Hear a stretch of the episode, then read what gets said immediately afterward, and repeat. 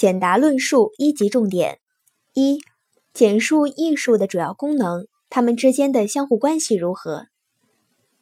小一、审美认知功能，主要是指人们通过艺术欣赏活动，可以更加深刻地认识自然、认识社会、认识历史、认识人生。A、艺术对于社会、历史、人生具有审美认知功能。由于艺术活动具有反映与创造统一、再现与表现统一、主体与客观统一的特点，往往能够更加深刻地揭示社会、历史、人生的真谛和内涵，具有反映社会生活的深度和广度的特长，并且常常是通过生动感人的艺术形象，给人们带来难以忘却的社会生活的丰富知识。恩格斯赞赏巴尔扎克时说，在他的人间喜剧里。我所学到的东西，也比从当时所有专门历史家、经济学家和统计学家的全部著作合拢起来所学到的还要多。列宁把列夫·托尔斯泰的小说看成是俄国革命的镜子。B，对于大至天体、小至细胞的自然现象，艺术也同样具有审美认知作用。艺术可以帮助人们增长多方面的科学知识。小二。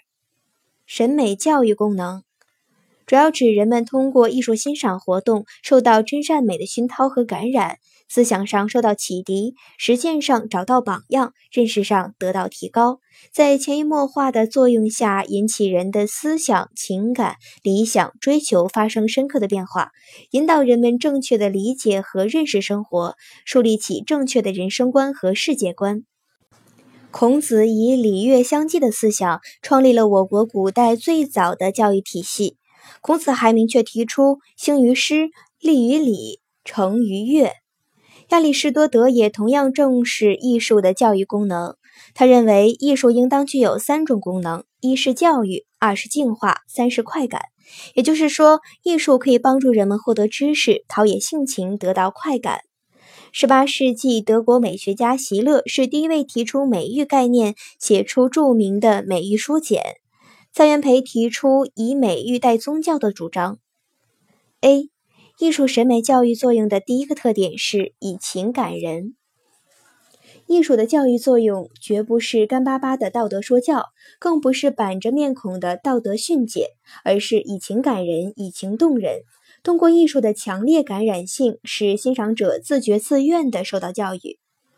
B. 艺术审美作用的第二个特点是潜移默化。艺术作品对人的教育，常常是在毫无强制的情况下，使欣赏者自由自愿、不知不觉地受到感染。在这种渐渐的长期作用下，使人的心灵得到净化。C. 艺术审美教育作用的第三个特点是寓教于乐。古罗马文艺理论家赫拉斯在诗意中提出的有关诗的作用的一个重要观点，即诗应带给人乐趣和益处，也应对读者有所劝喻、有所帮助。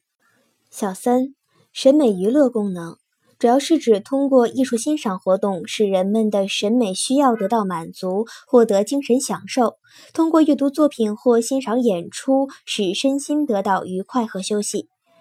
中国先秦时期的艺术理论著作《乐记》中有类似的思想，提出了“乐者乐也”的主张，认为艺术包括音乐，应当使人们得到快乐。